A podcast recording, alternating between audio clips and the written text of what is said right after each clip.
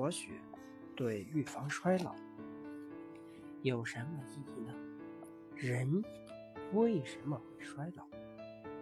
对这个千古之谜，各国科学家提出种种学说。仁者见仁，智者见智。我国传统中医独树一帜，提出衰老是因为淤血所致。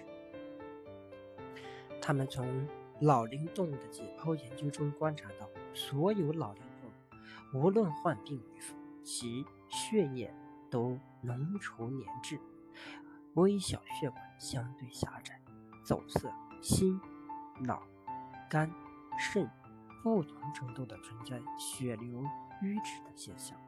这种论点在老年人身上也得到充分的印证。老年人颜面色素沉着，面色灰暗，皮肤粗糙，肌肤麻木，巩膜混浊，角膜老年环，舌青紫，舌下静脉曲张等衰老征象，无一不是因淤血引起。头晕、健忘。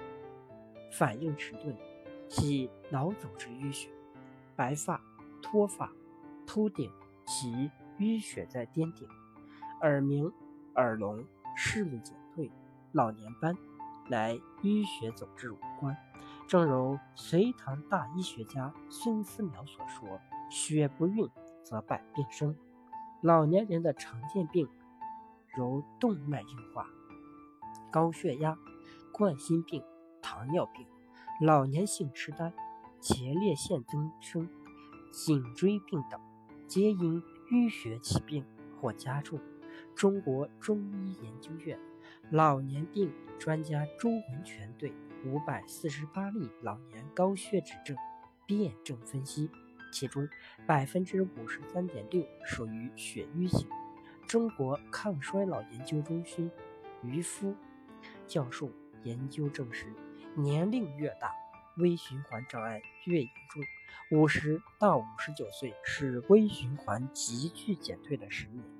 我国古代医学经典著作《黄帝内经》上说：“气血流通为贵。”若受不良情绪影响，情志失和，或不合理饮食结构，体内脂肪堆积，走至脉络，或血液浓稠粘滞，血流不畅。均可导致重要脏器血运障碍，不能得到充分濡养，功能衰退，无力推动血液循环，各种代谢产物无法及时传送和排出，使血液更加的粘稠，血运更加的滞缓，甚至停滞不前。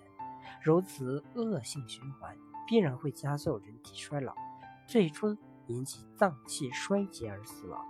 中医认为，血瘀和气滞常并存，因为气为血帅，血为气母，气行则血行，气滞则血瘀，故在采用活血化瘀法治疗、消除淤血、延缓衰老的同时，必须加用益气、理气的方法，才能收到事半功倍的效果。